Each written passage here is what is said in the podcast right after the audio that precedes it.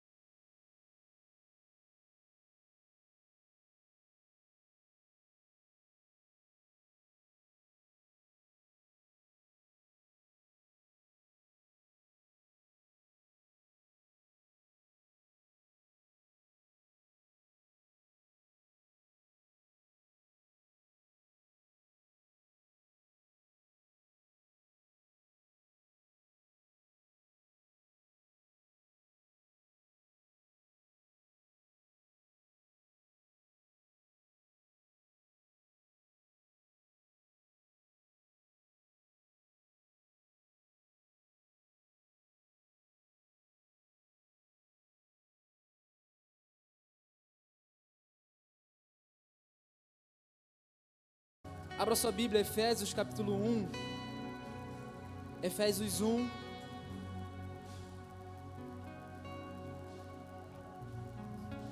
Nós vamos ler o versículo 3 ao 6. Quem estava aqui nas duas últimas semanas, você pode ver que na primeira semana, a pastora Gabi nos ensinou sobre a nossa identidade em Cristo. E o que nós estamos falando aqui nessa série, que é sobre adoção, esse lugar de adoção. Mas chegamos nesse lugar por meio do sacrifício de Cristo Jesus.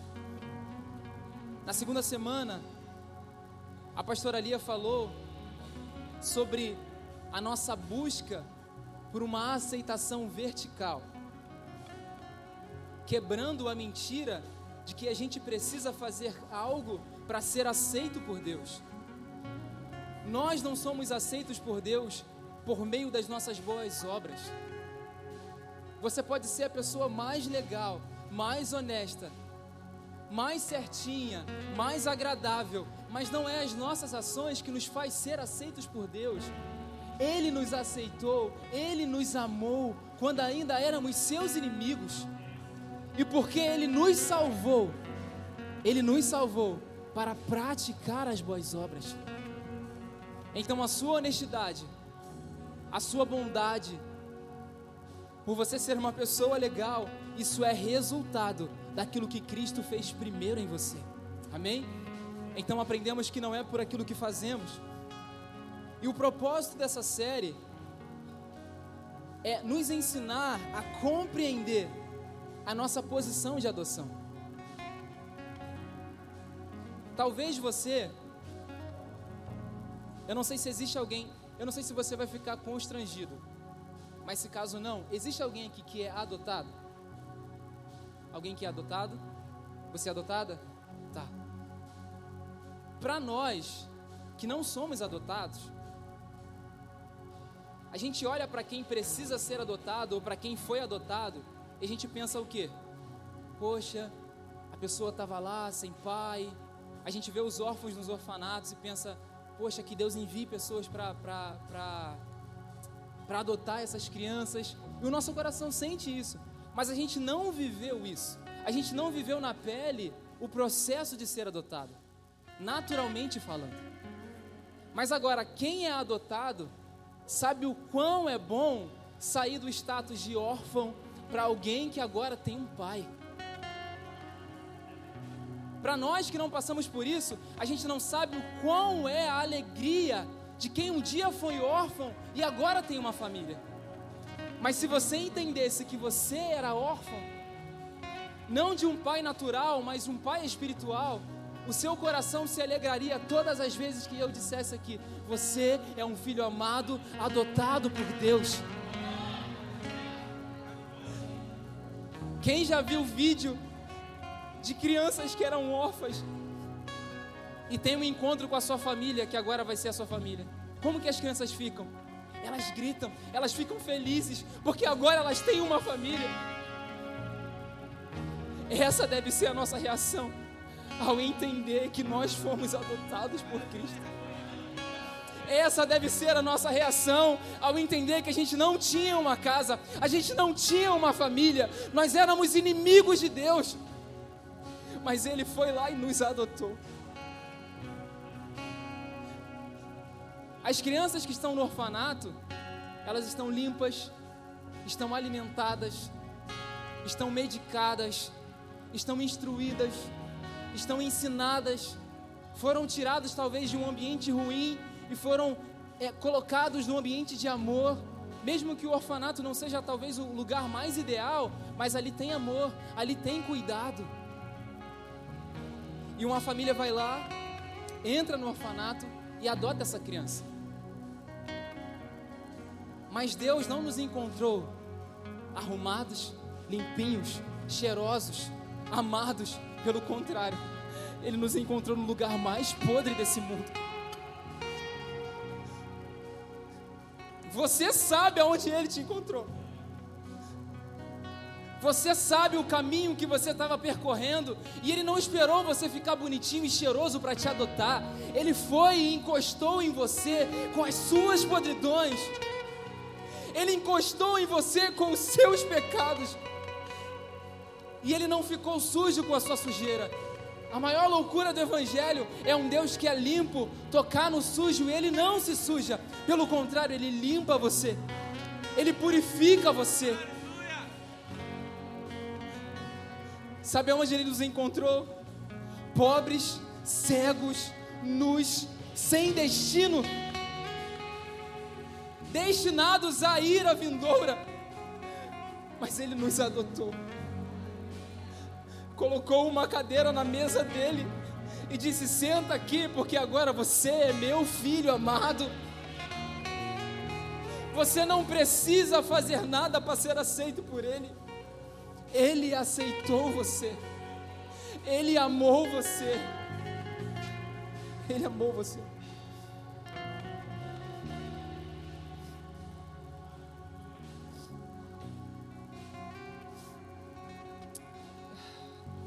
que eu quero compartilhar com você essa noite. Semana passada a pastora Lia falou sobre a aceitação vertical. É o que muitos de nós fazemos para tentar encontrar uma aceitação em Deus. Hoje eu quero falar com você sobre a aceitação horizontal. É o que muitos de nós fazemos, não apenas para ser aceito por Deus, mas para ser aceito pelo outro. E talvez parece ser a coisa mais óbvia. Quem já ouviu aqui, em algum lugar, olha, não se preocupa com o que pensam de você, não se preocupa com o que falam de você, você não precisa ser aceito pelas pessoas, seja quem você é. Quem já ouviu isso? Mesmo sendo o mais óbvio, essa realidade e esse lugar de não necessidade de aprovação do outro não é uma, não é uma realidade para todos nós. Você pode ser o mais crente, mas se você não entendeu a paternidade de Deus, você vai pisar nesse lugar de vez em quando, ou você vai habitar nesse lugar de necessidade de ser aceito pelo outro. Mas o Senhor quer te convidar para um outro lugar, aonde o fato de entender que Ele te aceitou é suficiente acima de qualquer coisa. Então hoje, a minha oração é que a palavra de Deus te traga um entendimento de que você não ande mais num lugar de buscar a aceitação dos outros. Eu não estou fazendo um discurso de de alguém que vai ser arrogante e dizer eu não me importo com as pessoas, eu vou viver a minha vida. Não, não, não, não. Guarde o seu coração. O ensinamento de hoje não é para que você seja alguém arrogante e, e, e não, não ame mais ninguém, não se relacione mais com ninguém. Não é isso. É um lugar em Deus em que, independente do que os outros pensam de você, se você é aceito ou não, você vai permanecer, porque você já foi aceito por Ele primeiro. Você abriu aí Efésios capítulo 1, abaixa só mais um pouquinho. Efésios 1, obrigado. Versículo 3 diz assim: Bendito seja o Deus e Pai do nosso Senhor Jesus Cristo, que nos abençoou com todas as bênçãos espirituais nas regiões celestiais em Cristo. Porque Deus nos escolheu nele antes da criação do mundo para sermos santos e irrepreensíveis em Sua presença. Em amor, nos predestinou para sermos adotados como filhos por meio de Jesus Cristo, conforme o bom propósito da Sua vontade. Lendo esse versículo, fica bem claro para nós que Jesus é o nosso processo de adoção. Diferente da adoção natural, que é uma fila enorme de espera, muitas e muitas e muitas coisas para se poder fazer, e papéis, e perguntas, e entrevistas, e muitas coisas, Jesus foi o nosso processo de adoção. Porque está dizendo aqui que nós fomos predestinados a sermos adotados como filho por meio de Jesus. Não tem como se tornar filho de Deus por outro caminho a não ser por Jesus. Ele é o nosso processo de adoção. E lá na cruz, ele declarou: está consumado.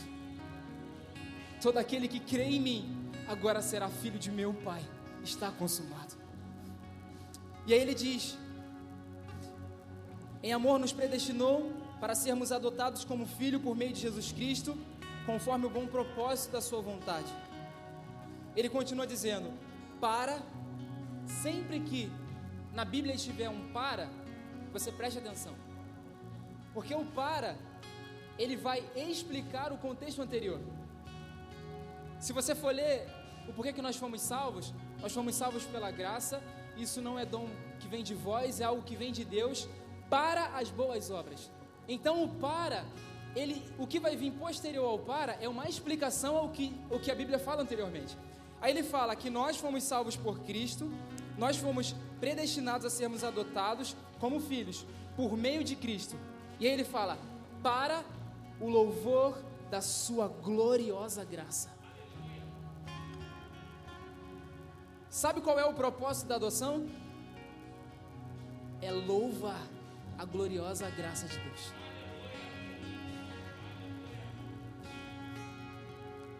O que que uma criança que não tinha casa, que não tinha família, que não tinha brinquedos, que não tinha roupas, o que que ela faz quando ela é adotada? Ela quer usufruir o máximo possível daquilo que ela não tinha, agora ela tem. Isso é lícito. Isso é bom.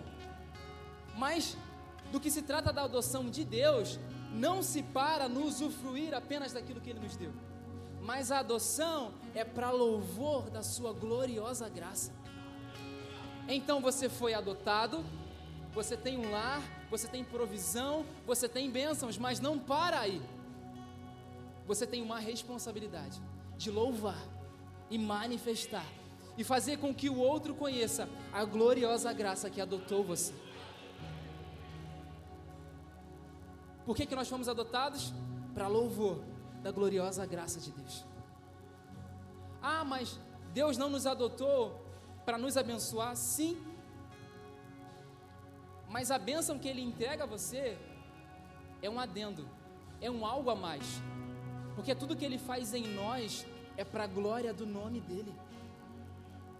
E o interessante é que tudo que Deus faz, a adoção, a, a, a crucificação de Cristo, a redenção, quando eu digo que é para a glória dele, eu não estou colocando Deus num lugar de eu quero tudo para mim e, e vocês têm que me louvar. Não é isso. Só que quando Deus faz tudo por amor ao seu nome, para que o nome dele seja mais conhecido, isso não é um Deus egoísta. Isso, na verdade, é um Deus que nos ama muito. Porque se a sua adoção faz de Deus mais conhecido, aquele que não conhece Jesus também vai ser salvo por meio daquilo que ele fez na sua vida. Então, quando eu digo que a sua adoção não é apenas para você usufruir das bênçãos, mas fazer conhecido a graça que te salvou, não é porque Deus tá, ai, por favor, fala que foi eu que te salvei, tá? Porque vai ser bom para mim, não o maior beneficiado em conhecer as bênçãos de Deus e conhecer quem Deus é, somos nós mesmos. O que, que Jesus fala sobre a vida eterna? A vida eterna é conhecer a Deus e o Filho a quem Ele enviou. Então, a sua adoção, o que Ele fez na sua vida, é para que você glorifique a glória e a graça que te salvou quando as pessoas conhecerem o que Deus fez na sua vida, elas também vão querer receber aquilo que Deus fez. E aí, quando a gente fala sobre aceitação horizontal, a gente vai entender que essa aceitação ela vai nos levar a muitos lugares. E eu vou dizer que há dois lugares que essa necessidade de aceitação pode nos levar primeiro lugar, a necessidade de aceitação horizontal, ela nos leva a fugir dos relacionamentos. Com medo de do risco da gente sofrer novamente a rejeição, a rejeição que um dia a gente sofreu. Grava isso no seu coração, anota isso se você puder. A aceitação horizontal, ou você pode colocar a aceitação dos outros, tem origem na rejeição. A aceitação horizontal ou a necessidade de ser aceito tem origem na rejeição. E aí, por ser rejeitado, quem tem essa necessidade de ser aceito se protege, se coloca num lugar em que não quer sofrer novamente a rejeição não quer ser ferido novamente naquela determinada área.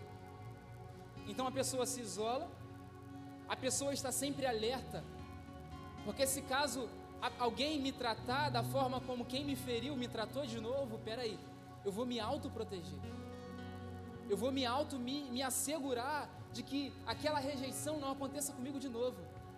E vocês sabem muito bem disso que a pastora Lia falou sobre isso aqui no segundo dia. Vocês lembram? O testemunho dela? Ela foi rejeitada, o que ela fazia? Opa, eu vou me antecipar. Eu vou ferir antes de ser ferido. Eu vou rejeitar antes de rejeitar. Esse é o lugar de quem foi rejeitado. E aí, quem foi rejeitado se surpreende quando alguém diz que de fato ama você. Você que tem problema de aceitação, você fica muito vislumbrado quando alguém diz: Nossa, eu gosto de você. Quando alguém te chama para sair, você fala: Caraca, Fulano me chamou para sair, Fulano disse que eu sou legal, Fulano disse que me ama. Parece um, um, um, exemplo bobo, mas você sabe o que passa no seu interior. E até mesmo às vezes dentro do seu casamento. Esse problema com aceitação está vindo tão forte com você, desde a sua infância, que você não tem nem é, firmeza no amor que a sua esposa sente por você. porque você se sente um homem fracassado, um homem infeliz.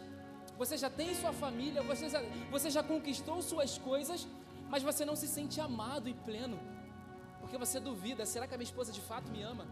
Será que um dia ela vai me abandonar como meu pai me abandonou?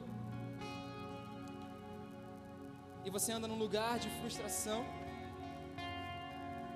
E essa pessoa que anda nesse lugar, ela revela uma possível raiz de falta de perdão. Porque se você rejeitou, se você perdoou a rejeição, e se aparentemente alguém que se aproxima de você tem a mesma atitude do que quem te rejeitou, você não vai se autoproteger. Quando você se protege, quando você se resguarda, isso é possivelmente uma raiz de falta de perdão. E se você precisa, o Espírito Santo vai te convencer de que você precisa voltar e perdoar quem te rejeitou. Não é voltar a falar apenas, porque voltar a falar a gente fala. Me fere, eu volto a falar, eu finjo que gosto, mas é de fato um perdão legítimo. Aonde eu posso novamente me relacionar com quem me frustrou, com quem me feriu. Eu oro para que o Espírito Santo sonde o seu coração. E esse lugar de fugir dos relacionamentos, com medo de sofrer novamente a rejeição, também revela um coração autossuficiente. Porque já que você me rejeitou, já que você não me aprovou, já que você não estava comigo quando eu mais precisei, agora mesmo que eu vou estudar, eu vou trabalhar, eu vou conquistar e eu vou mostrar para você que eu consegui. Mas a raiz disso tudo é a necessidade de ser aceito por quem te feriu. É a necessidade de ser aceito por quem não aprovou a faculdade que você escolheu, por quem não aprovou talvez a pessoa que você escolheu para casar. Aí você fala: Não, agora eu vou mostrar que meu casamento vai ficar bem, eu vou ser próspero e eu vou crescer. É um autossuficiente maquiado, porque na verdade o seu coração está querendo que aquele que te rejeitou te aceite. Na verdade, o seu coração está querendo que o seu pai, que nunca disse nada de bom para você, você quer que ele olhe para você e veja o quanto você cresceu, o quanto você agora tem a sua família, o quanto você agora é próspero.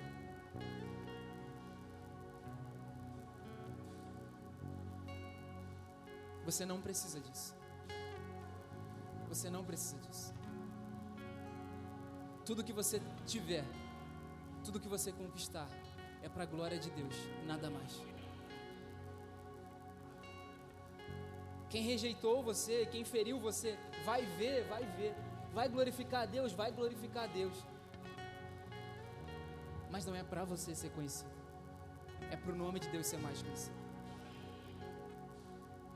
E talvez você está querendo fazer o seu casamento dar certo para provar. Talvez você está indo de a trancos e barrancos para terminar a sua faculdade, para provar para alguém que você conseguiu se formar, que você conseguiu passar no concurso público e agora você tem uma vida estável e agora você tem o que nunca te deram. É um autossuficiente. Sabe que na verdade você é? A capa é de homem, mas o seu interior é de um menino ainda precisando de um abraço de um pai. Talvez o seu exterior é de um homem que conquistou muitas coisas, que está muito bem sucedido. Você tem sua família, você tem sua casa, mas o seu interior é daquele menino que ainda precisa de um abraço de um pai. Mas talvez o seu pai não seja vivo para te abraçar, talvez o seu pai não reconheça e nunca vai te abraçar, mas existe um pai que vai afirmar você em tudo que você precisa ser afirmado. tudo que você precisa ser afirmado.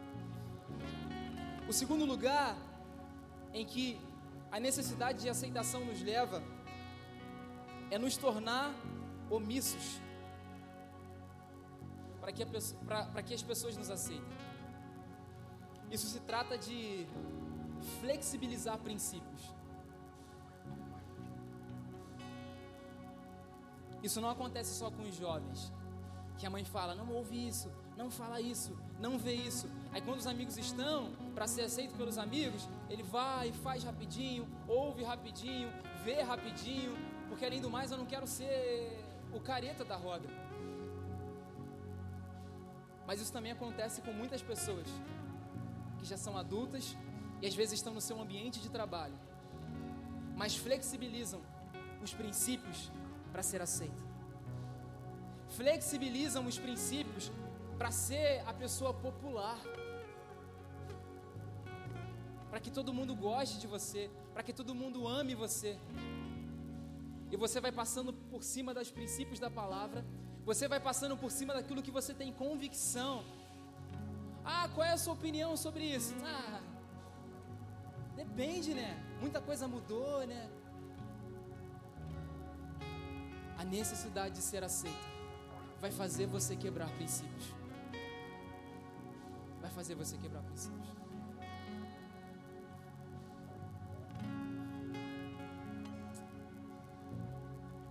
Abra sua Bíblia. Mateus capítulo 3.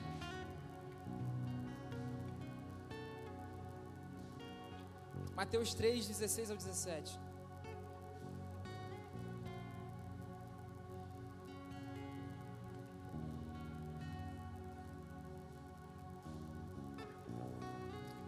Mateus 3, 16 ao 17. Diz assim: Assim que Jesus foi batizado, saiu da água. Naquele momento, o céu se abriu e ele viu o Espírito de Deus descendo como uma pomba e pousando sobre ele. Então uma voz do céu disse: Este é o meu filho amado, de quem eu me agrado. Perceba que nesse momento, mesmo Jesus sendo rei, mesmo ele sendo Senhor, mesmo ele sendo mestre, mesmo ele sendo Salvador, a forma pelo qual, pela qual Deus decidiu falar quem era Jesus naquele momento, foi chamando Jesus de filho. E ele disse: Esse é o meu filho amado. Eu tenho um filho e ele pode, talvez na empresa que eu trabalho, entrar lá, começar a trabalhar e se tornar o meu chefe. Vou respeitar ele como chefe, vou honrar ele como meu chefe, ainda mais que ele pode me dar um aumento, né? Vai que. Mas ele nunca vai deixar de ser meu filho. Jesus era rei, Jesus era Senhor, Salvador. Mas quando Deus fala do céu, Ele não diz: esse é o meu rei em quem tenho prazer. Esse é o meu filho. O interessante é que, da mesma forma, quando Jesus se refere a Deus na oração do Pai Nosso, o que, ele diz? Deus soberano que está no céu, Pai Nosso que está no céu. Você vê o Pai e o Filho abrindo uma porta de um novo lugar de relacionamento. Para os judeus, isso era a maior loucura. Que como que eu vou chamar um Deus que tem o seu nome indizível? Que eu, o nome de Deus, o que a gente lê aqui, é o que a gente tenta se aproximar. Mas o nome de Deus é, é só lá que a gente vai conhecer, só no céu. E como que esse homem, que, diz, que se diz ser rei, que se diz ser Senhor, que diz ser o Messias, vai chamar o nosso Deus de Pai?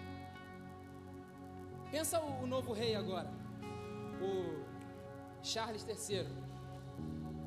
Se você chega diante dele, você fica até meio tipo, oh, Vossa Majestade, Vossa Senhoria, é, posso falar, posso abraçar.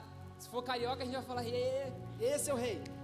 Como é que você tá? Paz e amor.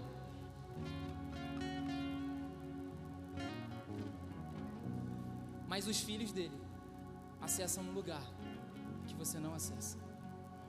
Para você, ele é rei. Mas para os filhos, ele é pai.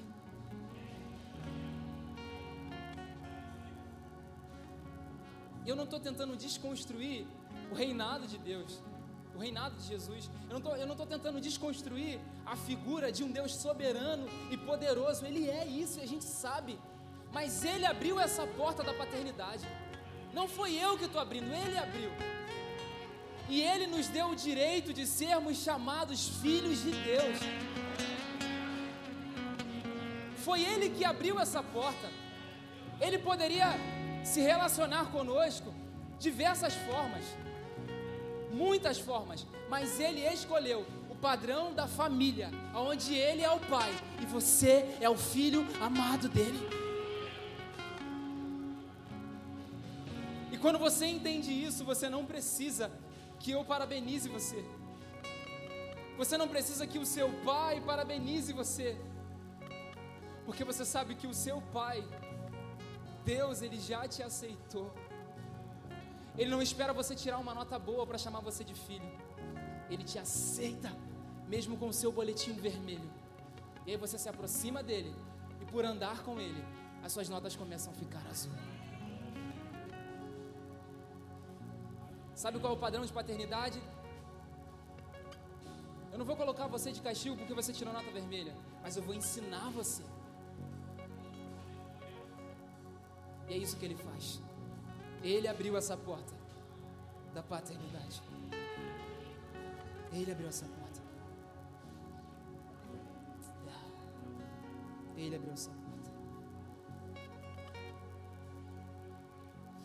Para finalizar,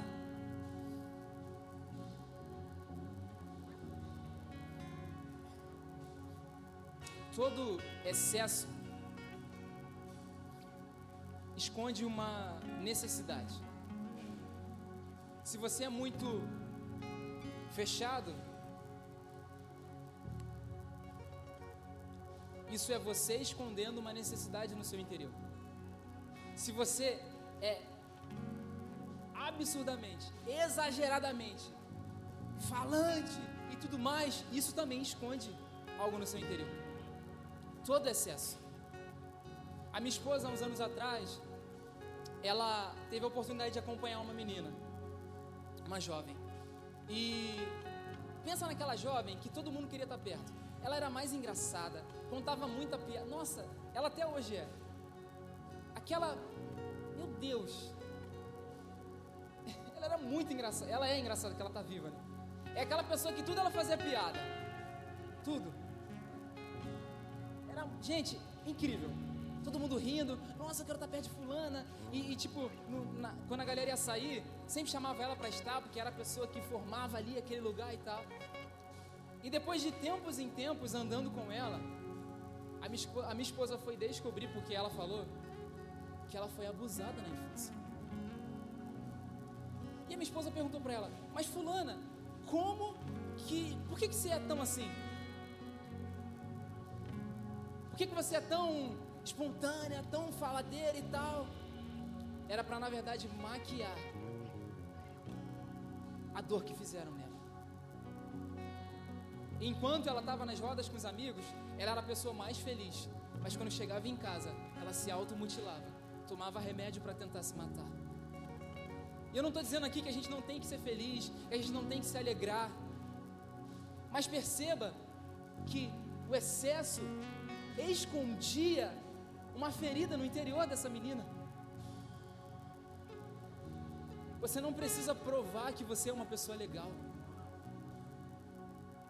Deus, Ele conhece você. Ele sabe quem você é.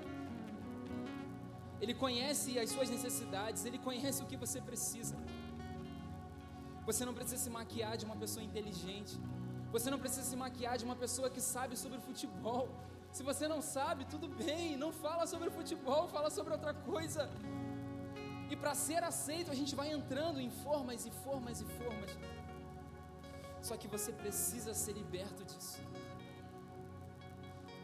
E sabe qual é a origem dessa falta, dessa necessidade de ser aceito? É não conhecer o seu lugar de adoção em Deus. Porque se você for ver, depois que Jesus foi batizado, quem se apresenta para ele? Quando ele vai para o deserto? O diabo. E aí o diabo fala assim para ele: Se você é filho de Deus, me prova que de fato você é filho de Deus, transformando essas pedras em pão. E qual foi a resposta de Jesus? A palavra diz que nem só de pão viverá o homem, mas de toda palavra que sai da boca de Deus.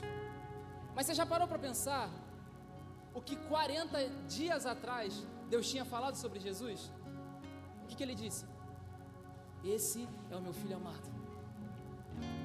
A Bíblia diz que Jesus estava com fome e existia uma necessidade no seu interior. Mas o que sustentou Jesus no seu momento de necessidade não foi algo natural. Porque pensa só, a fama de Jesus iria percorrer. Esse é o homem que transformou a pedra em pão. Só que existia uma condição. Essa atitude era para provar a sua filiação. Mas o que Jesus falou? Eu não preciso disso. O meu alimento que me sustenta é a palavra que saiu da boca de Deus há 40 dias atrás. Ele disse que eu sou filho amado. Eu não preciso provar nada. Sabe por que você está nessa corrida de anos e anos para ser aceito pelos outros? É porque você não sabe quem Deus é e não sabe o seu lugar de adoção nele.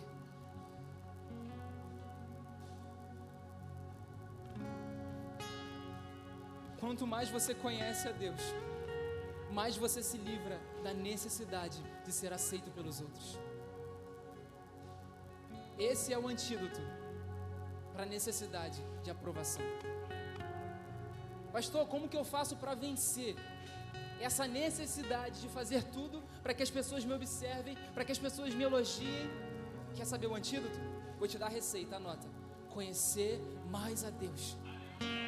E quanto mais você conhece a Deus, mais você se encontra nele. Porque o que, que a Bíblia diz? Ele nos escolheu nele antes da fundação do mundo. A sua origem é em Jesus. A sua origem é em Jesus. Se coloca de pé.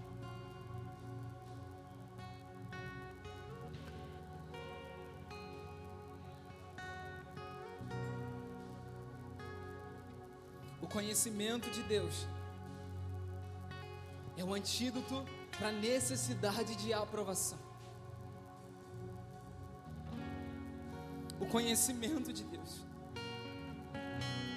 Quanto mais você conhece a Deus, mais você se livra da necessidade de ser aceito.